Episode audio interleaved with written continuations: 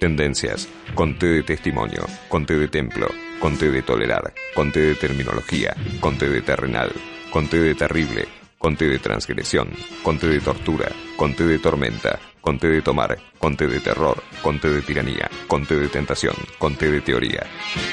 Conté con limón para mí. Sí puede ser. Seguimos en tendencias y vamos a la columna de Julieta Sibona que nos va a hablar de películas de terror. Algunas cosas que quedaron pendientes de la semana pasada, algunos estrenos, bueno, todo de la mano de Julieta. ¿Cómo andás Julieta? Pablo Galeano te saluda, ¿qué tal? Muy buenas tardes Pablo y equipo, ¿cómo andan todos por allá? Sabrán disculpar nuevamente mi voz de ultratumba, aunque hoy que vamos a hablar de, un poquito de cine de terror no venga del todo mal. Pero bueno, vayamos por partes. La semana pasada compartimos una entrevista muy linda que hicimos con Lucas Combina, el director de eh, Un crimen argentino. Y nos quedaron afuera algunas películas interesantes que no pasaron desapercibidos, estrenos de la semana pasada. Y eh, uno de ellos, yo creo que sin ninguna duda, es la película Nope de Jordan Peele. Jordan Peele es un director estadounidense que sin ninguna duda le dio un aire fresco a todo lo que tenía que ver eh, con el cine de terror, ¿sí? Un aire fresco al género. Aportó nuevas ideas, combinó viejas y, también cierto espíritu de los años 80 con nuevas formas también de hacer cine, nuevas formas de contar, eh, de poner el ojo. Incluso yo creo que algunos directores, incluso muy importantes, han seguido su línea. Eh, no sé, estoy pensando aquella película Spike Lee, por ejemplo, que retomaba el tema del terror con el tema de la discriminación racial. Era algo que Jordan Peele eh, trabajaba mucho en la película Huye. Él tiene dos películas, por lo menos que se estrenaron acá en Argentina. Una es Huye, del 2017. Una película muy divertida, pero ser una película de terror y muy interesante eh, la perspectiva que propone, esto de, un poco de conjugar en ese momento en la película Huye eh, lo que tenía que ver con, con el tema de la discriminación racial con el cine de terror, con el terror ligado al psicoanálisis y a las terapias de hipnosis y otras cosas, eh, con otros ingredientes también muy interesantes, una película muy atrapante, muy divertida, digamos, con ideas, digamos, fue algo que, llamó la atención. Una película de, un presupuesto bastante acotado y sin embargo dio de vuelta a la taquilla. Esa es Huye, una película del 2017 debe estar dando vueltas en cualquier lado, si no la viste te recomiendo buscarla, sobre todo si te gusta el género. Y la otra película, después arrancó con todo, es la película Nosotros, una película del 2019. Para, no sé si la viste o no, pero bueno, como para tener una referencia, eran este, una familia, todos negros, que empiezan a encontrarse con dobles de ellos mismos. También, de nuevo, el psicoanálisis, ¿no? El tema de lo siniestro, del tema del doble, que, que más, más amenazante y más inquietante que, aquello que nos resulta más familiar, ¿no? Que podemos ser nosotros mismos como nuestras propias familias. Eh, muy también una película llena de ideas, llena, este, muy divertida, también muy entretenida y muy terrorífica también. Una película que te tiene ahí tenso durante toda su duración. Y bueno, y ahora vuelve este director con Nope. N-O-P.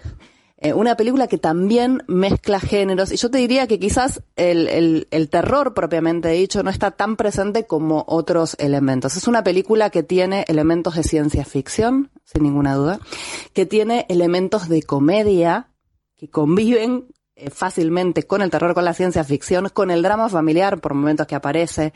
Eh, los críticos dijeron con el western. En realidad no sería el western, sino como cierta referencia al western, porque se va a dar justamente en, en aquellos escenarios y em, en una situación en donde una familia recrea justamente para las películas o para el turismo la situación de un western, pero no es un western propiamente dicho. Eh, lo que sí te digo que es una película mm, también que mezcla el tema del, de la sitcom, eh, de las referencias de la vieja televisión, del tema del trabajo con animales y animales que se pueden llegar a revelar, eh, y otras cosas que, bueno, no voy a contar porque justamente lo que genera es muchísimo suspenso. ¿Cuál es el tono de la película? La película es una película que tiene una duración bastante extensa, dura un poco más de una hora, 130 minutos. Lentamente va a ir eh, situándonos y abriendo distintas puertas a lo que podría llegar a estar pasando. Muy buenas interpretaciones, como siempre trabaja este director. Eh, tiene ese tufillo de clase B, pero por lo arbitrario o o algo adolescente la forma de elegir qué es lo que se va a contar y cómo, pero al mismo tiempo en esta película especialmente cuenta con un presupuesto enorme. Estamos hablando de una gran producción que aparte te recomiendo verla en el cine porque digo no solamente por la fotografía, por los espacios, sino también por el sonido, digamos, hay mucho laburo. Eh, y bueno, es una película te decía, va lentamente ir como contándose a sí misma y se disfruta muchísimo. Para los que les gusta el cine de acción, están viendo muchas películas, muchas series en plataformas y les gusta ese ritmo frenético en donde tipo no tenés un segundo para pensar ni para ver un plano ni para ver qué está pasando, mm, quizás no se las recomiendo. Pero quizás a los más cinéfilos, aquellos que siguen películas como por ejemplo las de Tarantino, no porque tenga que ver con eso, pero sí hay una cuestión entre lúdica, eh, y, y la decisión de cómo contar determinadas cosas que también se ven en este director y me parece que tienen puntos en común. Eh, se las recomiendo muchísimo. Así a los más cinéfilos lo van a disfrutar un montón. Y como te decía, bueno, te recomiendo verla en el cine. La película se llama Nope. Algunos la van a odiar, otros la van a querer mucho, la van a poder apreciar, pero sin ninguna duda es un estreno que no pasa desapercibido y eh, que recomiendo verla en el cine, ¿sí? Y que realmente es un aporte interesante, ¿no? A la cartelera. Estamos viendo mucho de lo mismo y de repente hay un estreno importante y está bueno mencionarlo. Esta película se estrenó el jueves pasado, por lo tanto, hoy martes la vas a poder ver en muchísimas salas, incluso a mitad de precio. Así que también lo puedes tener en cuenta. Y antes de irme, se me ocurrió también dejarle un par de recomendaciones más, por si no, para los que no les gusta el cine de terror o no quieren ir al cine. Eh, pero bueno, hay otras propuestas todo el tiempo, por supuesto, y las del estribo van a ser, por un lado, la séptima edición del Patagonia Eco Film Fest.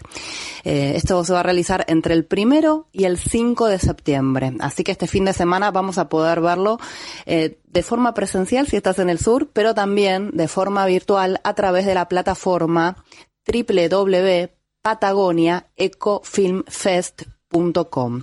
Este es un festival que se viene realizando ya hace siete años, viene creciendo, creciendo año tras año. Bueno, por supuesto empezó de forma presencial y eh, después de la pandemia se incorporó esta, esta posibilidad de acceder de forma virtual, forma que, bueno, por supuesto se quedó por el acceso que permite a los espectadores de todo el país a las películas que se van a estar presentando. Este festival tiene más de 50 películas en diferentes secciones. Tiene una competencia internacional de largometrajes, cortometrajes y la competencia regional Patagonia, Enfoco, Argentina, Chile.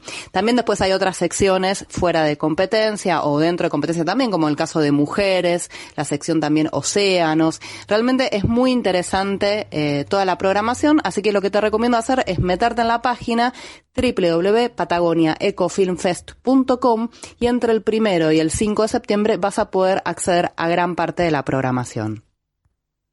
La otra propuesta, y ya la última, y me estoy yendo, es la de eh, la Embajada de México en Argentina junto con el Malva, el Museo de Arte Latinoamericano de Buenos Aires, que están realizando también entre el primero y el 2 de octubre, acá ya tenés un mes como para poder acercarte a la sala y poder verlo, el ciclo Buñuel en México.